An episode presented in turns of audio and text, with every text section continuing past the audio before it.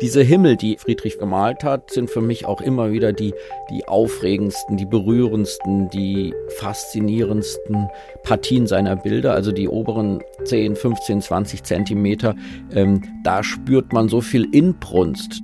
Sagt Florian Illies. Wenn wir nach der Religiosität bei Friedrich fragen, dann ist sie denke ich, immer mit einem Zweifel verbunden. Der ist auf der Suche. Äh, Gerade auch dieses sehr explizite einer eigenen ähm, religiösen Symbolik in den Bildern. Also die Naturgegenstände werden oft auf religiöse Thematiken bezogen.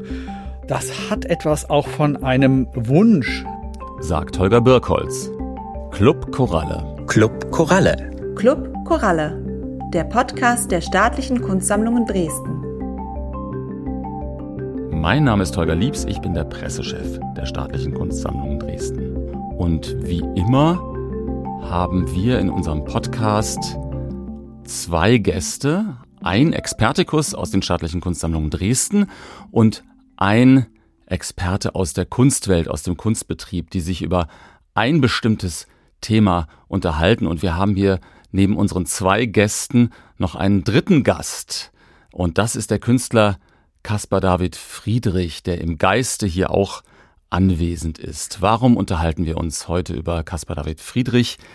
Wir starten in ein neues Jahr, das Jahr 2024. Das ist auch ein Jubiläumsjahr. Er wäre in diesem Jahr 250 Jahre alt geworden und aus diesem Anlass gibt es eine Ausstellungstrilogie, die in Hamburg anfängt, in der Hamburger Kunsthalle, in der Alten Nationalgalerie in Berlin fortgesetzt wird und mündet sozusagen in den Höhepunkt in Dresden. Dort fängt kurz vor dem 250. Geburtstag, der am 5. September stattfindet, am 24.8., die große Retrospektive zu Caspar David Friedrich an. Und äh, es gibt natürlich noch einen Grund, warum wir uns hier unterhalten. Das ist die Aktualität von Caspar David Friedrich. Dazu kommen wir gleich. Zunächst möchte ich aber unsere beiden Gäste hier im Studio vorstellen. Das ist Florian Illies. Den brauche ich eigentlich nicht vorstellen. Den kennen Sie der hat das berühmte Buch Generation Golf geschrieben und danach hat er eigentlich ein Buchgenre begründet, nämlich das ist äh, so eine Art Historienroman, ein, äh, ein, ein, ein Bild einer Epoche, reich facettiert und äh, das ist das inzwischen, glaube ich, dritte Buch oder vierte Buch, äh, das ich dem widme. Ich nenne jetzt nur mal drei. Das erste war 1913, das zweite war Liebe in Zeiten des Hasses. Da ging es um die 30er Jahre und jetzt ist eben erschienen ein Buch, das das Leben und das Werk eines Mannes, des Künstlers Caspar David Friedrich, aufscheinen lässt. Zauber der Stille. Und er spricht heute mit Holger Birkholz. Holger Birkholz ist Konservator an den Staatlichen Kunstsammlungen Dresden. Und wenn man äh, eine Frage hat zum, zur ersten Hälfte des 19. Jahrhunderts, dann muss man zu ihm gehen. Er ist aber auch jemand, der in Dresden und in Sachsen jeden Grashalm und jeden Stein schon mal umgedreht hat, der eigentlich immer unterwegs ist. Und er hat tatsächlich auch die ganzen Orte in, in Dresden und in Sachsen aufgesucht. Es ist dort nämlich die Typografie so, dass dort eben Friedrich zu dem geworden ist, als den wir ihn heute kennen, weil er diese ganzen Motive dort vorgefunden hat in Sachsen. Und ich möchte jetzt einfach mal starten, nämlich indem ich die Lebensdaten von Caspar David Friedrich erstmal nenne. Er ist geboren am 5. September 1774 in Greifswald und am 7. Mai 1840 in Dresden gestorben. Und dazwischen hat sich etwas entfaltet, was Epoche gemacht hat. Und äh, wir können vielleicht noch gleich zu den biografischen Details kommen und zu den einzelnen Bildern. Laszlo Földeny hat mal über Caspar David Friedrich gesagt, er hätte das Sehen Gottes gemalt oder es sei nicht ganz klar, ob er das Sehen Gottes gemalt hatte oder eben das Fehlen Gottes im, ins Bild gesetzt. Vielleicht fangen wir damit mal an. Ja, er ist ein religiöser Maler gewesen. Caspar David Friedrich hat diese Landschaften, er ist der Erfinder der Romantik, der Maler der Unendlichkeit. Er ist ein Maler gewesen, der religiöse Motive ins Bild gesetzt hat. Aber was ist an ihm heute für uns jetzt eigentlich noch so modern und interessant, möchte ich zunächst mal Florian Illis fragen.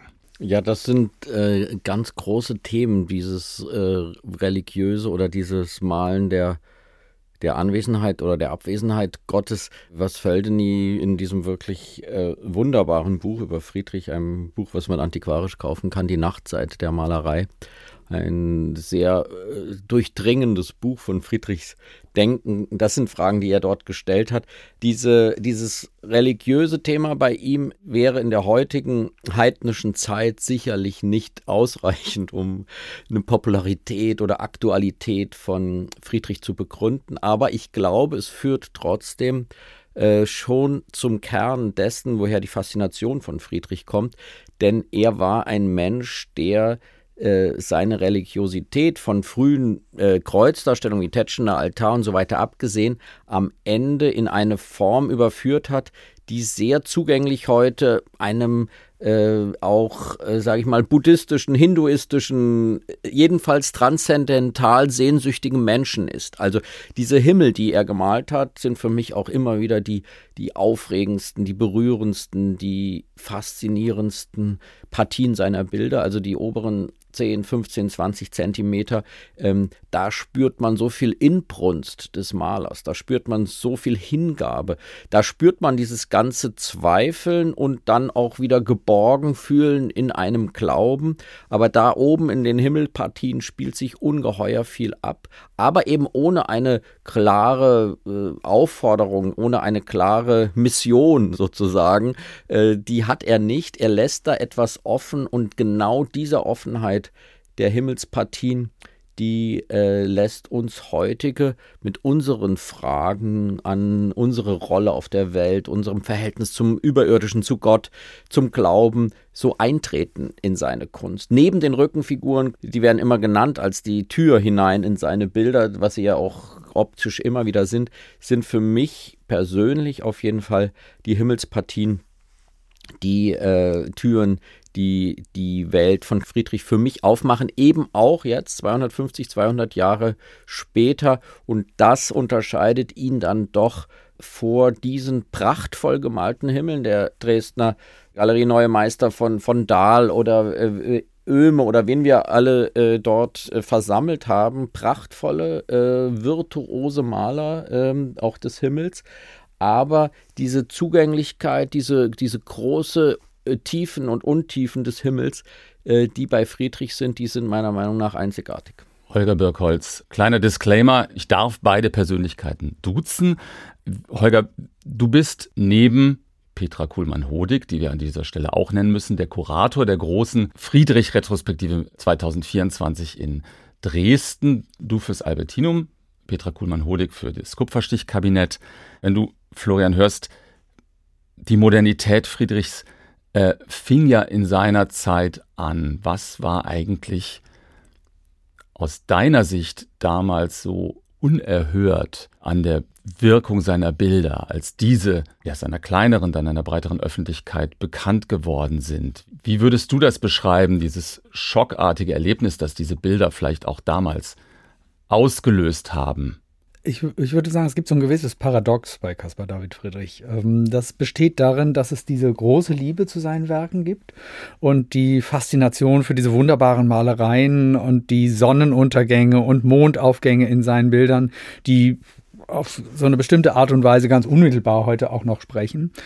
Und auf der anderen Seite gibt es diese Themen, also Religion ähm, und äh, eine tiefe Trauer, die in äh, diesem Künstler steckt, die auf der einen Seite heute so ein bisschen aus der Zeit gekommen scheinen und die auch für die Zeitgenossen tatsächlich in dieser ähm, Kombination eine Herausforderung waren. Und ich denke, in gewisser Weise ist das heute auch noch der Fall. Also, dass Religion und Trauer in Caspar David Friedrich auch ein Anspruch sind, den jedes Bild äh, dem gegenüber stellt, der vor diesem Bild steht und sich das anschaut. Und ich glaube, sie sind auf eine spannende Art und Weise miteinander gekoppelt. Ähm, und das macht das Moderne aus, nämlich eine gewisse Zerrissenheit. Wenn wir nach der Religiosität bei Friedrich fragen, dann ist sie denke ich, immer mit einem Zweifel verbunden. Der ist auf der Suche.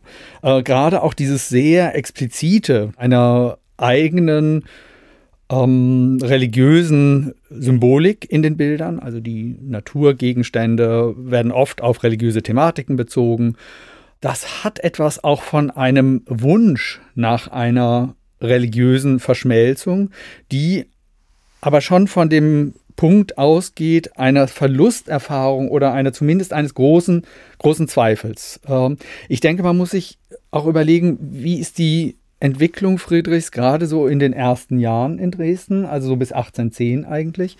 Ähm, er kommt nach Dresden aus Kopenhagen, wo er studiert hat und wenn man sich so die Arbeiten der Zeit anschaut, da gibt es Landschaftszeichnungen, die noch sehr ähm, äh, auch dem 18. Jahrhundert, also der Vorgängergeneration verhaftet sind. Er versucht sich in allegorischen Motiven, ist befreundet mit dem äh, Künstler Philipp Otto Runge, der auch im Bereich des Allegorischen arbeitet.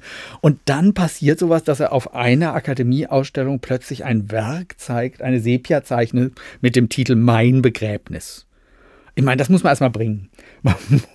Man stellt ein Werk aus, das das eigene Begräbnis darstellt und das hat die Zeitgenossen tatsächlich tatsächlich schockiert. Also sie konnten da nichts mit anfangen und fragen sich, welches sind die Hintergründe. Es gibt dann biografische Erzählungen, also die berühmte Geschichte, ähm, dass er mit seinem Bruder Schlittschuhlaufen war, ist eingebrochen und ähm, der Bruder versucht ihn zu retten und er trinkt selbst dabei. Äh, das ist eine, ist der, eine der großen Erklärungsgeschichten, mit dem man Friedrichs Trauer äh, versucht zu beschreiben. Und dann kommt er in diesen Jahren zur Ölmalerei und versucht sich auch da zu positionieren. Und dann steht eben dann 1808 zu Weihnachten plötzlich dieses sehr ungewöhnliche Gemälde in seinem Atelier und äh, die Dresdner gehen dahin, äh, um den Tetschner Altar anzuschauen, der damals noch nicht Tetschner Altar heißt, weil er kommt ja dann erst danach nach Tetschen. Kreuz im Gebirge. Das Kreuz im Gebirge. Mhm. Und das, was Friedrich da macht, ist auch etwas, mit dem er eigentlich klassische Grenzen der Malerei sprengt und ähm, heute würde man sagen, er hat eigentlich eine, eine, frühe Installation geschaffen. Er verdunkelt das Atelier. Man muss sich vorstellen, es ist ja eigentlich Weihnachten, es ist eh dunkel draußen, es regnet wahrscheinlich irgendwie vor der Tür. Um äh, halb fünf ist es finster, aber er verdunkelt nochmal zusätzlich, stellt auf einen Tisch mit einer schwarzen Decke, stellt er dieses Werk mit einem ganz eigenartig lebendig leuchtenden Goldrahmen, den der Künstler selber eben auch entwickelt hat, der noch mehr auf diese traditionellen Motive Bezug nimmt. Und dann ist darin dieses, dieses glühende Landschaftsbild mit Rottönen, die, glaube ich, alleine schon die Rottöne ähm, als Farben ja, ein besonderes Erlebnis damals für die Betrachter waren, aber die auch etwas bedeuten, was man heute noch vor dem Bild erfahren kann. Und dann löst dieses Bild und seine Präsentation einen großen Kunststreit aus. Also man äh, streitet sich mehrere ähm, Monate in den Kunstjournalen der Zeit. Ähm, und man könnte im Grunde genommen sagen, der Streit um den Tetschner Altar ist der erste große Kunststreit der Moderne. Der, der, der erste große Kunststreit der Moderne, vielleicht auch, weil diese Bilder, die er malt, ja eigentlich auf den ersten Blick Naturansichten zu sein scheinen, ja.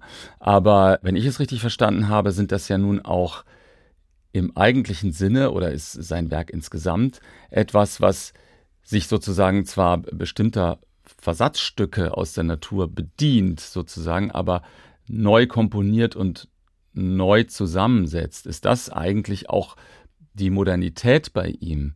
Florian, du hast ihn mal Collagekünstler genannt. Also sozusagen, ähm, man, man hat es ja auch bei dem Skizzenbuch, das, das äh, Ende 2023 in, in äh, Berlin versteigert wurde, gesehen, dass sozusagen bestimmte Bäume, die er vielleicht 1804 gezeichnet hat, in 20 Jahre später in Bildern exakt genauso wieder auftauchen. Und äh, es gibt ja nun ein großes Dresdner Gemälde, das große Gehege bei Dresden, in dem wir zunächst eine Landschaft zu sehen scheinen, aber wenn wir die genau analysieren, es ist ja eine, eine Marschlandschaft, wenn man so will. Also die Flüsse haben sich ja, als sie noch nicht begradigt wurden, ihre Wege irgendwie gesucht und dann, dann sind es sozusagen kleine Inselchen und die von Wasser umströmt sind, die dann wiederum so aussehen wie eigentlich so ein, so ein, so ein Globus im Miniaturformat. Und wir sehen sozusagen das Segelschiff aus einer, Zeichnung, eine Baumreihe aus einer anderen Zeichnung sozusagen. Ist das auch die Radikalität von Friedrich? Sozusagen, er hat ja im Atelier gemalt, er hat ja nicht in der Natur gemalt, oder? Also ich glaube, die, äh, das ist ungewöhnlich für, wird immer ungewöhnlicher in seiner Zeit, dass man quasi nur noch in der Natur in Blei auf Papier zeichnet und dann äh, Öl erst in der Ruhe des Ateliers auspackt. Die Ölstudienmalerei fängt an, immer populärer zu werden. Er, er malt weiterhin und komponiert seine Bilder erst im Atelier. Es gibt keine äh, Kompositionsskizzen, wo man plötzlich so sagt, wie er diese verschiedenen Collagen, diese Versatzstücke zusammenbaut. Äh, dafür gibt es, das ist äh, eben auch eines der großen Rätsel, dafür gibt es keine äh, Bausteine oder, oder Vorstudien, wo man plötzlich sozusagen sieht, wie er das zusammenfügt. Man hat einfach am Ende, man hat zwei Teile. Man hat einmal äh, diese Zeichnungen und dann am Ende ein Gemälde und da, da alles, was dazwischen stattfindet in seinem Kopf, wie dieses durch seinen Körper geht, was da in ihm aufsteigt, das bleibt ein geheimnisvoller Prozess. Denn das Aufregende ist, am Ende erscheinen uns diese Landschaften, ja, wenn wir sie anschauen, immer als schlüssig. Das sind ja schlüssige Landschaften äh, und er äh, baut das quasi wie ein, ein, ein zweiter Schöpfer. Noch einmal baut er, schöpft er die Natur neu, aber sehr schlüssig äh, und setzt die verschiedenen äh, Versatzstücke so zueinander, dass einem flüchtigen Betrachter da nie die Frage käme, dass das äh, nicht so ist in der Wirklichkeit, in der Natur. Für mich ist es interessant und eines der vielen, vielen schönen Rätsel äh, Friedrichs, dass er ja auch immer darüber spricht, wie diese Bilder in ihm aufsteigen, wie diese, äh, dass es ihm selbst ein Rätsel ist, was in ihm aufsteigt. Also das wird dann zu etwas sehr Mythischem, etwas sehr, fast könnte man sagen, wenn man äh, Züge ziehen will, fast wie zum äh, Surrealismus, ja, also Ekritur, Automatik, da kommt was aus ihm heraus, es spricht etwas aus ihm und so weiter. Das passt ja überhaupt nicht zusammen, weil er ja ganz offensichtlich haarklein jeden Ast, jeden Baum, sehen wir das große Gehege, aus einem frühen Skizzenbuch überträgt. Also das ist schon eine Mischung. Da, da nicht das ganze Bild steigt in ihm auf, sondern äh, er ist ja dann äh, auch wieder ein ganz akribischer sozusagen Verarbeiter seiner haargenauen Naturstudien äh, in Bleistift aus ganz anderen Zeiten. Also dieser Malprozess bleibt geheimnisvoll und wird es wahrscheinlich immer bleiben, weil uns dafür äh, Aussagen äh, von ihm selbst, vor allem, weil uns da Zwischenstadien äh, aus, dem, aus dem Werkprozess so fehlen. Und äh, das macht ihn natürlich eigentlich fast noch geheimnisvoller, dass man, dass man quasi einerseits alles so akkurat äh, rekonstruieren kann. Der Dresdner Frank Richter hat das immer wieder getan und hat quasi wirklich äh, in fast jedem Bild die, die ursprünglichen zugrunde liegenden Zeichnungen identifizieren können. Und dann entsteht am Ende doch etwas, was ein Wunder ist, weil da etwas zusammengefügt wird. Erstens, zweitens in Öl übertragen wird, äh, also in eine ganz andere Technik mit Farbwerten plötzlich. Und drittens eben die Bäume und die Felsen aus dem Harz äh, mit dem Wasser aus der Elbe zusammengefügt wer werden, äh, als wäre es schon immer so gewesen. Naja, das, das Interessante ist ja eigentlich, und da sind wir bei, glaube ich, bei so, so einem wichtigen Punkt, dass wir auf der einen Seite eben äh, wissen, dass diese Bilder komponiert sind aus Landschaftszeichnungen, die an ganz unterschiedlichen Orten entstanden sind. Also auf dem Gipfel vom Kreuz im Gebirge, dem Tetschener Altar, da liegen Felsen, die hat er äh, an der Ostsee gezeichnet. Tatsächlich beim großen Gehege ist es ja interessant, dass es diese, äh, du hast es angesprochen, ähm, dass es diese, diese eigenartige Vordergrundlandschaft gibt, die so eigenartig unerklärt ist mit der Wölbung, mit den Wasserlachen und es auf die Flussaue bezogen, die eben als nicht begradigt erscheint. Wenn man sich Stadtpläne von Dresden aus der Zeit anschaut, dann wird einem ziemlich klar, dass eigentlich die Elbe zu der Zeit schon begradigt war. Also da war nicht mehr viel. Also wird immer wieder diskutiert, ist das die Weißeritzmündung? Äh, also neben Frank Richter ja die große Dresdner Tradition, die auf Karl Ludwig Hoch zurückgeht, diese Frage der Verortung der einzelnen Motive. Und ich denke ja bei diesem Vordergrund immer eher daran, dass das so eine, so eigentlich so eine Bildwelt ist, die Friedrich zutiefst vertraut war durch seine Herkunft von der Ostsee. Also, weil da hat man genau diese, diese Landschaften, die eben bei, bei Wasserwechsel ähm, tatsächlich dann so, so Lachen äh, verursachen. Und ähm, also ich denke, das ist, das ist das Besondere. Und was die Perspektive im großen Gehege betrifft, also gerade auch durch diesen Vordergrund, ist es so, ja auch wiederum ganz spannend, widersprüchlich. Auf der einen Seite erscheint es als ein homogenes Bild und auf der anderen Seite gibt es diese eigenartigen Perspektiven in dem Gemälde. Also ganz oft bei Friedrich ist der Standort desjenigen, derjenigen vor dem Bild nicht so richtig definiert. Also wo befindet man sich eigentlich? Also beim, beim Kreuz im Gebirge scheint man fast auf einem anderen Gipfel zu stehen, rüberzuschauen oder wenn, wenn nicht irgendwie ganz eigenartig zu schweben. Beim großen Gehege ist es so, dass man auch so das Gefühl hat, man ist über den Dingen eigentlich auf einer Höhe, die man gar nicht richtig einschätzen kann. Oder man sieht es eben anders aus, als wäre man auf einer ganz aus einem ganz niedrigen Niveau. Durst Grünbein hat gesagt, man äh, eigentlich müsste der Maler sechs Meter hoch gewesen sein, um das große Gehege zu malen. Ja, und dann, das ist eben dann der Auslöser, weshalb eben jemand wie Bruno Latour äh, in seinem Buch zu seiner Naturphilosophie und seinen ökologischen Reflexionen auf das Gemälde Bezug nimmt und diesen Vordergrund quasi mit der Sicht auf die Erde vergleicht von außen, aus dem Kosmos. Eine Perspektive, die man zu Friedrichs Zeiten ja noch nicht hatte. Da war noch niemand im All. Aber feststellt, dass wiederum von oben der Himmel sich so eigenartig senkt und dazwischen eine Zone, ähm, wie Bruno Latour schreibt, des Hier und Jetzt sich ergibt. Und er nimmt das zur Reflexion über die Frage, wo stehen wir eigentlich in ökologischen Prozessen. Ähm, gerade in, angesichts der aktuellen Klimakrise, in der wir uns befinden. Und das finde ich nun wiederum sehr spannend, auch bezogen auf die, äh, auf die Ausstellung, die wir machen, äh, nämlich die Frage nach dem Naturbegriff. Und ich glaube, da sind wir ganz zentral an dem, äh, was du gerade auch erwähnt hast, Florian, dieses, dass er in den Zeichnungen sehr genau ist. Also er wandert, er hat sein Skizzenbuch dabei, er hat Zeichenmaterial dabei und er nimmt sich viel Zeit, um einzelne Bäume zu zeichnen. Er versucht das Wesen und den Charakter eines Baumes ähm, zu erfassen. Wir sprechen heute viel von Aufmerksamkeit, Achtsamkeit.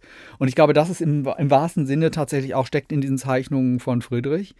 Ähm, also ja, es, es, kommt ja auch immer die Diskussion, ist Friedrich ein Vorreiter der ökologischen Bewegung? Und ich glaube tatsächlich, dieses, dieses Thema der Achtsamkeit, da sind wir sehr nah an solchen Begriffen, wie sie heute auch bestehen. Und auf der anderen Seite haben wir dann die Verwendung dieser Zeichnung im Atelier abseits der Natur, wo er diese Zeichnung im Sinne einer Bilderzählung, die seine Gefühlswelten zum Ausdruck bringt, benutzt. Das heißt, er spiegelt seine Gefühlswelten, seine Vorstellungen, religiöse Vorstellungen auch in die Natur. Das heißt, wir haben eine ganz spannende Ambivalenz. Auf der einen Seite Achtsamkeit für die Natur und auf der anderen Seite Indienstnahme. Und ich denke, gerade bei, solchen, bei einer solchen Ambivalenz des Naturbegriffs sind wir ganz nah im Hier und Jetzt, nämlich diese, dieses eigenartige, fast ein Double Bind, was darin besteht, auf der einen Seite ähm, uns als Teil der Natur zu begreifen, ganz radikal im Moment in einer veränderten Situation des Anthropozän. Und auf der anderen Seite äh, aber irgendwie so weiterzumachen wie bisher, uns zu bespiegeln in die Natur, sie zu verwenden und als denkender Mensch uns abseits der Natur zu begreifen. Du sprichst von einem Blick, den wir als heutige ja auf Friedrich auch haben und auch haben müssen. Und da sind wir wieder bei der Aktualität. Und da frage ich mich allerdings, wie kann es sein, dass sozusagen zwischenzeitlich ja tatsächlich noch Bilder von ihm in Museen hingen, er aber sozusagen dennoch fast völlig vergessen oder von den Zeitgenossen abgelehnt. Er hat es ja in den späten Jahren ja selber noch ähm, äh, thematisiert. Äh, Florian, du schreibst es in deinem Buch sozusagen, die Leute mögen kein, meine Winterbilder nicht mehr. Irgendwann mögen sie den Frühling dann auch nicht mehr und dann den Sommer und dann den Herbst äh, und dann kommt der Winter vielleicht wieder.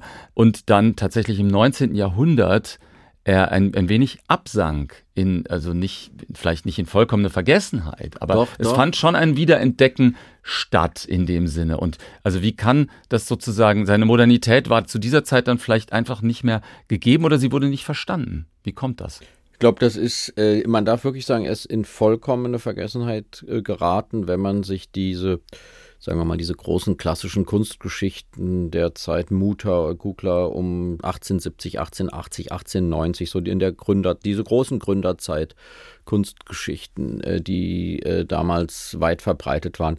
Da existierte eben Friedrich nicht oder in einem Halbsatz oder in einem kleinen Satz. Er war aus dem Bewusstsein äh, verschwunden. Und äh, das ist äh, etwas, was äh, wirklich herausfordernd ist, weil wir müssten versuchen, uns hinein zu imaginieren in ein Lebensgefühl, in ein Zeitgefühl, in ein Kunstgefühl, in eine Kunstanschauung äh, dieser Zeit, also eine Generation nach Friedrich, da war es, glaube ich, wirklich die Zeit, wo, wo er wirklich nah quasi vergessen war, wo die Bilder im Wesentlichen äh, bei seiner Familie wieder hingen, bei seinen Kindern, äh, bei seinen Enkeln in den Häusern in Dresden, in Greifswald, in Neubrandenburg. Und das Aufregende ist ja eben, dass ein, ein Künstler äh, es schafft, in seiner Zeit kühn, modern, zu kühn, also quasi Rilke in diesem Beispiel, was es von ihm gibt, über die zu früh gekommenen, beschreibt das als einen zu frühen Frühlingstag. Also einen Tag, der, der kommt, weil scheinbar einmal die Sonne scheint, aber dann kommt nochmal der Frost und die frühen Triebe äh, werden doch noch einmal äh, erfroren. Also er ist eigentlich ein zu früh gekommener für sehr vieles. Manche erkennen das, wenige, manche. Schukowski, der, der russische Dichter, versteht ihn. Kleist versteht ihn, also einige äh, Menschen, die auch äh, große Geister seiner Zeit, die auch vielleicht ihrer Zeit schon voraus waren, verstehen ihn. Viele andere, vor allem der breite Geschmack, durch Goethe repräsentiert, versteht ihn immer weniger, schon zu Lebzeiten. Dann äh, muss man sich vorstellen, was war um 1860, 70, 80 los in Deutschland, in der Welt. Wir haben so viele Stile, die quasi nach Friedrich gekommen sind und modern waren. Also den Naturalismus, den Re Realismus, dann kommt der Symbolismus, dann kommt der Impressionismus. Also das ist so ein, ein Tempo in der kunstgeschichtlichen Entwicklung des 19. Jahrhunderts und dazu kommt ein ungeheures Tempo in der äh, gesellschaftlichen, politischen sozusagen Welt, in der Lebenswelt durch die Industrialisierung. Äh, also was da stattfindet in der, in der Zeit zwischen Friedrichs Tod und äh, 1900 ist genauso ungeheuer. Also ein, eine allgemeine, der äh, Soziologe Hartmut Rosa nennt das ja die Beschleunigung als diese große äh, Grundmetapher. Und in dieser Beschleunigung blieb überhaupt keine Zeit zurückzublicken. Man blickte maximal aufs Hier und Jetzt oder schon nach vorne in die Zukunft und da war Friedrich wurde einfach vergessen, quasi am, am Wegrand vergessen. Und als man dann irgendwann anfing, am Anfang des 20. Jahrhunderts innezuhalten und zurückzugucken, und große Ästheten wie Alfred Lichtberg von der Hamburger Kunsthalle anfingen zu schauen, was gab es da eigentlich im 19. Jahrhundert, da stieß man plötzlich auf diesen Solitär Friedrich und versuchte ihn zu verstehen und versuchte sich ihm ähm, wieder anzunähern. Und dass er sozusagen so eine Aktualität besitzt, eine solche Bindungskraft, Faszinationskraft wie jetzt, ist eben äh, auch etwas ganz Besonderes. Und das ist auch, wenn man diese ganzen äh, Ausstellungsrezensionen über die Ausstellungen 1974 in Dresden und in Hamburg liest, nicht vorhanden. Also da spricht man jetzt nicht über die Aktualität Friedrichs 1974, da spricht man darüber, was es für ein äh, äh, großer Künstler gewesen ist. Ja? Also die, dieser, dieser, diese Unmittelbarkeit, die wir immer wollen, wir wollen ja immer diese Modernität finden bei allem, bei Literatur und Kunst, äh, die ich auch manchmal etwas ermüdend finde, weil aller, jeder Künstler muss immer irgendwie schon äh, modern gewesen sein. Ähm, jetzt äh, ist da etwas bei Friedrich eingetreten, was wir auch am Anfang angesprochen haben, wo man sich nur annähern kann, um herauszufinden, warum gerade er jetzt ein Maler der Stunde ist und da kommen sehr viele Dinge zusammen. Ganz sicherlich auch ein, äh, neben dieser transzendentalen Sehnsucht, die er äh, sehr offen in seinen Bildern hineinträgt, die uns zu uns spricht, eben auch, dass seine Kunst äh, von einer anderen Welt erzählt, von einer anderen äh, äh, Zeit erzählt, von einem anderen Tiefe erzählt, die uns, die wir zwischen äh, den Fernsehnachrichten über Kriege im Nahen Osten und der Ukraine und einer ständigen gehetzten Blick auf das Handy äh, bestimmten Zeit plötzlich so etwas erzählen, was Kunst kann, eine Gegenkraft von Kunst, äh, das enthält ja eben auch, und ich glaube, seine Popularität ist eher die, dass er für das Antizyklische steht. Er steht für das andere, für das, was wir vermissen, was wir suchen, wie das, was Holger Birkholz eben sagte, diese Achtsamkeit, diese, diese Aufmerksamkeit für die Natur, das, was wir machen wollen, wissend, dass wir es sehr viele Jahrzehnte nicht gepflegt haben. Also ich glaube, in seinem Falle ist die Faszination äh, hält, hat große Teile nicht, weil wir uns ihm so nah und dann so ähnlich fühlen, sondern weil er uns etwas verkörpert, von dem, was wir vermissen. Das ist eigentlich sehr schön, weil ich glaube, das setzt an an einem, an einem Punkt, ähm, der manchmal, glaube ich, bei Friedrich so ausgeblendet wird. Der wohnte da unten an der Elbe ähm, weil es einmal günstige Wohnverhältnisse waren. Da wohnten die Fischerleute und die Gemüsehändler und auch andere Künstler. Ab und zu überflutete mal die Straße und äh, beispielsweise der Kronprinz konnte ihn nicht so direkt per Fuß in seiner Wohnung besuchen, sondern musste mit Schiff dann äh, ins Atelier kommen. Also es war günstig dort. Es landete dort, landeten die Schiffe mit äh, Gemüse, Holz. Das heißt, es war richtig laut. Es gab immenses Treiben.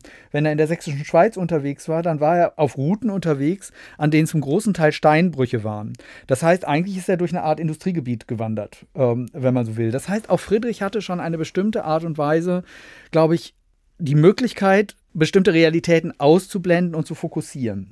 Das heißt, das, was still in seinen Bildern erscheint, also ich glaube, man muss da vorsichtig sein, das mit der Realität seiner Zeit zu verwechseln. Es sind Konstruktionen, es sind Narrationen, es sind Bilder mit einer hohen Eindrücklichkeit und Stille, die auch be ganz bewusst Gegenbilder zu ihrer Zeit sein wollen. Also gerade auch wenn man sich nochmal überlegt, was ist das ähm, politisch für eine Zeit? Also die Napoleonischen Kriege, die äh, Einquartierung von Soldaten in Dresden. Friedrich flieht ja äh, 1813 auch während die Einquartierungen sind aus Dresden ähm, in das äh, Fischerdorf Krippen äh, in der sächsischen Schweiz, weil es eben dort stiller ist.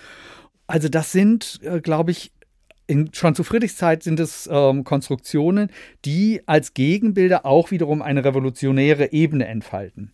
Ähm, und jede Zeit hat ihren Friedrich. Wenn man zurückschaut, wie wird Friedrich in seiner Zeit rezipiert? Da gibt es schon große Unterschiede. Also wenn wir sie uns anschauen, und das halte ich für immens wichtig, was sind die ersten, wer sind die ersten Besitzer äh, der Werke Friedrich? Da haben wir ein großes Spektrum.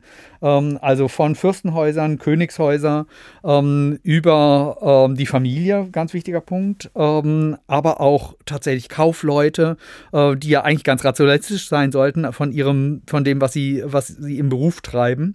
Äh, und das, glaube ich, ist sehr spannend, so drauf zu gucken auf diese ersten Besitzer, weil sie uns ein Spektrum dessen geben, wie wurde Friedrich in seiner Zeit ähm, angeschaut.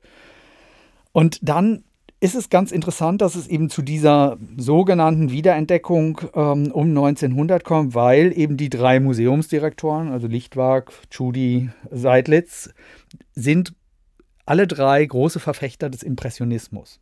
Und dieser Sicht auf Friedrich um 1900 entsteht vor dem Hintergrund, Vorläufer des Impressionismus zu suchen.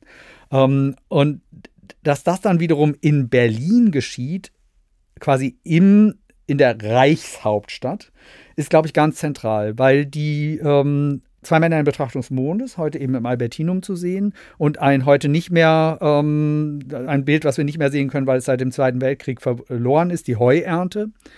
Diese beiden Bilder sind nach dem Tod Caspar David Friedrichs 1840 angekauft worden durch die Gemäldegalerie, waren die ersten Museumsankäufe und diese Gemälde waren in der Galerie durchgängig zu sehen. Also bis dann eben 45 die Heuernte verloren geht, bis zu den Kriegsauslagerungen. Und man muss sagen, zwei Männer in Betrachtung des Mondes ist ein Bild, was immer museal ähm, zu sehen war. Das, liebe Zuhörerinnen und Zuhörer, ist eine sehr wichtige, beiläufig vorgetragene äh, Rechercheerkenntnis von Holger Birkholz, was es wird immer wieder äh, behauptet, vor allem auch transportiert durch, das, durch den Film von Peter Schamoni, dass die, auch diese zwei Männer in Betrachtung des Mondes längst im Depot gewesen sind. Ganz offensichtlich waren sie immer zu sehen. Sie wurden nur nicht mehr beachtet, wie es das äh, ein Schicksal, das viele Museumsbilder ja teilen. Ne? Aber sichtbar wären sie gewesen. Ich finde interessant, was äh, Holger Birkholz gerade sagte.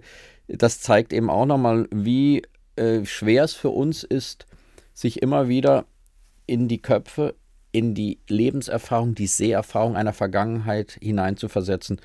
Drei hochgebildete Menschen äh, lieben den Impressionismus und sehen in Friedrich einen Vorläufer des Impressionismus. Unvorstellbar für uns heute. Also man, es fehlt einem fast der Ansatzpunkt. Man würde sagen, na, wenn man die den Einbruch der Maler, des Lichts in die Malerei oder der, der, der, der, der Spontanität, der Zufälligkeit, der Veränderung sucht. Da gibt es sehr viele andere Maler um 1830, 1840 in Deutschland, wenn man denn impressionistische Vorbilder suchen will. Aber sie sehen Friedrich plötzlich als solchen. Und das ist so wunderbar, dass die Kunstgeschichte auch voller für spätere Generationen überhaupt nicht mehr nachvollziehbarer äh, sozusagen Kausalketten ist. Und ich bin sicher, in 100 Jahren, wenn dieser Podcast äh, gehört wird, wird man sich die Augen reiben und sagen, ja, wie, wieso, äh, wie, wie, wieso hat dieser Friedrich damals das ganze Land äh, ist sozusagen in Erregung versetzt. Was war da los 2024?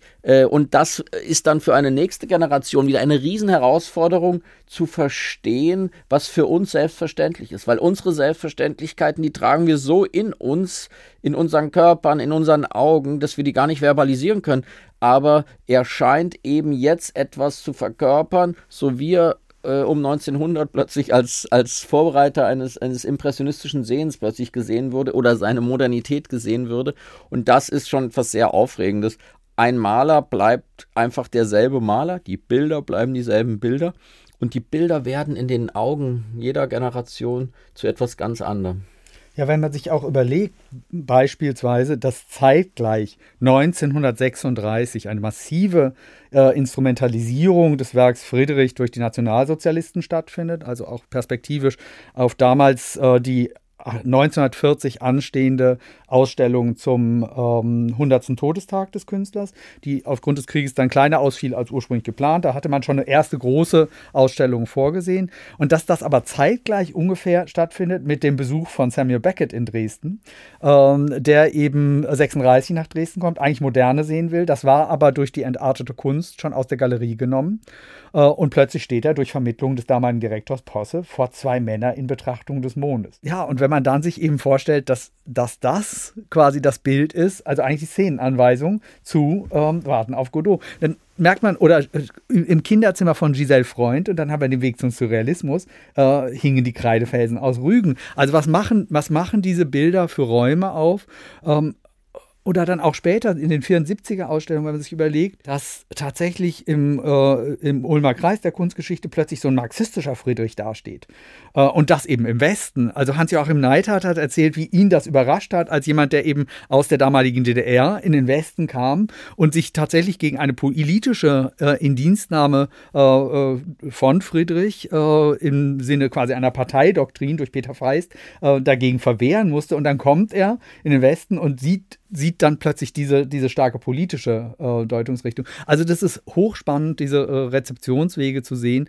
Und ich denke, das beschäftigt uns mit der Vielschichtigkeit ja auch heute noch. Also gerade wenn wir auf ein Bild wie zwei Männer in Betrachtung des Mondes gucken, dass eben diese zunächst mal diese ganz unmittelbare Innigkeit hat, das Naturerlebnis, diese, diese, dieses kosmische Bild und zwei Menschen, die ähm, zu zweit sind gleichzeitig einsam auf diese, auf die Landschaft blicken und es aber dann doch sich verbinden lässt mit bestimmten Motiven, die religiös konnotiert sind, gleichzeitig aber die Kleidung eine politische Dimension hat, ähm, der beiden dargestellt. Die Kleid das ist so eine Art Geheimcode gewesen, diese Kleidung, die sogenannte altdeutsche Tracht, mit der man suggeriert hat, dass man ähm, äh, innerhalb dieser frühen Demokratiebewegung in Deutschland engagiert ist. Und die war eigentlich verboten. Und es ist ein extremes politisches Zeichen von Friedrich, dass er das in dem Bild ähm, die beiden Hauptprotagonisten, die beiden Hauptfiguren in dieser Kleidung darstellt. Mhm. So sehen wir, dass auch jedes Bild von Friedrich einfach äh, heute auch noch die verschiedensten Bedeutungsschichten hat und jede Zeit ähm, die ihre auch abruft. Ähm, am besten gefiel mir äh, die Vorstellung, dass dieser Podcast, das muss ja technisch erstmal möglich sein, auch in 100 Jahren noch gehört wird. Ich halte das fast für selbstverständlich. Aber ich möchte, dass noch nicht als Schlusswort begriffen wissen, sondern möchte am Ende eigentlich nur noch an euch beide die Frage stellen, ganz kurz, was ist euer Lieblingsbild? Ich weiß, es ist natürlich eine schwere Frage, aber wenn ihr ein, ein, ein, ein favorisiertes Werk von Friedrich hättet, was würde es sein und warum? Das ist eine ganz, ganz schwierige Frage, wenn ich äh, kurz anfangen darf kann ich sagen zum Beispiel, dass es sich bei mir immer wieder verändert. Also, und das ist, glaube ich, auch ein Zeichen, nicht nur in den verschiedenen Zeiten entsteht ein unterschiedliches Friedrich-Bild, sondern auch in einem selbst, weil man sich selbst verändert. Und äh, ich würde sagen, das große Gehege bleibt für mich dann doch äh, in gewisser Weise das vielleicht heiligste, feierlichste, überirdischste Bild es hat aber auch für mich etwas von einem Altarbild, also einem Bild, dem man sich eigentlich fast nur anbetend nähern kann. Und es gibt Bilder, die mich auf eine andere Weise verführen. Das sind zwei kleine Bilder. Einmal die ziehenden Wolken aus Hamburg, ein winziges Bild, 22, 24 Zentimeter groß, nur einfach nur Wolken, die so im Gebirge hin und her ziehen und die für mich so ein äh, Essenz von Friedrich enthalten, dieses Naturbegriff und dieses Verschleiern der Welt und dieses Hin- und Herziehen.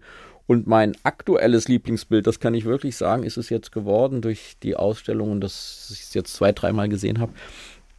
Das ist ein kleines Bild aus der Sammlung von Oskar Reinhardt, äh, Landschaft mit Eichen und Jäger. Den Jäger findet man erst überhaupt gar nicht, man sieht nur Eichen und man geht hinein in dieses Bild, wird angelockt und das ist ein, für mich ein Bild über die Verführungskraft von Kunst. Ich werde verführt hineinzusteigen. Ich steige hinein ins Bild. In der Mitte leuchtet so eine Wiese auf, weil da so ein Seitensonnenlicht drauf fällt. Und dann bin ich hineingekrochen in dieses Bild und plötzlich komme ich nicht mehr raus, weil plötzlich ich verfangen bin in diesem äh, Geflecht dieser Eichen, die sich über die ganze Bildfläche legen. Und äh, da sehe ich dann auch irgendwann nach ein paar Minuten unten den kleinen Jäger auch in diesem Geflecht sitzen und er symbolisiert eigentlich nicht, nicht wie die Rückenfigur, äh, die einen so eindeutig hineinholen, sondern hier endet man als Jäger im Geflecht der Eichen und sitzt plötzlich im Bild drin, kommt nicht mehr raus, will eigentlich wieder zurück in seine Wirklichkeit, aber hängt im Bild fest. Und das finde ich ein, äh, unglaublich aufregendes Bild und das ist gerade mein aktuelles ähm, Lieblingsbild von Caspar David Friedrich.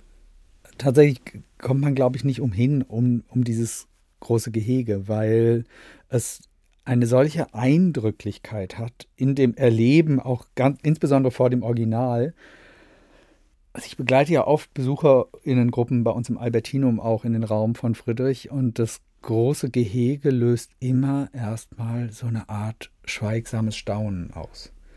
Darf ähm, ich ganz kurz einhaken und man muss sich vorstellen, dieses Bild hing von 1832 bis Anfang des 20. Jahrhunderts in der Familie desjenigen, der es 1832 in einer Lotterie gewonnen hat. Also das, was wir heute als eine der drei, vier Ikonen Friedrichs Werks bezeichnen hing am Ende viele Jahrzehnte in einem Damenstift in der Oberlausitz nur einer einzigen Dame zugänglich, nämlich der Tochter dieses Lotteriegewinners. Und äh, das ist so faszinierend. Es ist aus der, aus der Einsamkeit eines, äh, eines alten Wohnheims endlich wieder äh, zur Menschheit zurückgekehrt.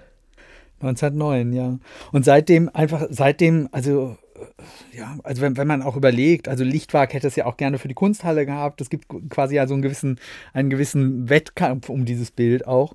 Um, ähm, und dann ist es eben so, dann fängt man an zu erzählen. Dann erzählt man die Geschichte von, dass es montiert ist, welche Zeichnungen dem zugrunde liegen. Man redet über die Farbe. Und dann gibt es irgendwann, hat man ganz viel darüber geredet. Und dann merkt man plötzlich, ja, man kann darüber ganz viel reden, man kann aber auch einfach wieder hingucken. Und das Interessante ist, dass das meistens wieder in diese Bewunderung, in das Staunen mündet. Es gibt ja ganz viel Kunst, die hat man dann irgendwann erzählt und dann hat man das Gefühl, man hat sie in Sprache begriffen. Aber das hört eigentlich beim großen Gehege, da kann noch so viel drüber erzählt und geredet werden. Dieses Stoppen und zu sehen und zu begreifen. Und dann ist da dieser Himmel und dann ist da diese Farbe. Und dann gibt es noch ein anderes Bild, was für mich wirklich eine große Bedeutung hat. Das ist der Friedhof von Caspar David Friedrich, weil der als nicht vollendet gilt und deshalb so eine ganz besondere Feinheit in der Tiefe hat. Auch etwas tatsächlich, was man nur vor dem Original begreifen kann. Äh, der Friedhof gehört eben zu den Werken auch aus der Sammlung des Albertinum, die nicht reisen. Wir haben einige Werke, die, die wirklich so in einem so wunderbaren historischen Zustand sind, der gleichzeitig aber sehr fragil ist. Das heißt, er ist nicht besonders gesichert und deswegen können diese Bilder nicht reisen. Das ist eben das große Gehege, das ist der Friedhof, das ist der Tetschner Altar oder Schiffe im Hafen am Abend. Ganz wunderbare Bilder mit einer sehr intensiven Farbigkeit. Ähm, und diese Bilder werden natürlich in unserer Ausstellung in Dresden einen besonderen Stellenwert einnehmen, gerade weil sie eben nur da zu sehen sind. Und diese Ausstellung findet dann eben statt vom 24. August 2024 bis im Kupferstichkabinett zum 17. November 24 und im Albertinum läuft die Ausstellung dann ein bisschen länger mit den Gemälden, nämlich bis zum 5. Januar 2025 und ich freue mich natürlich über viele Gäste. Das ist eigentlich ein schönes Schlusswort. Ganz herzlichen Dank an Florian Illis und Holger Birkholz fürs Kommen und fürs Erklären von Caspar David Friedrich. Herzlichen Dank. Caspar David Friedrich, Wo alles begann, im Albertinum und im Kupferstichkabinett in Dresden ab 24.08.2024.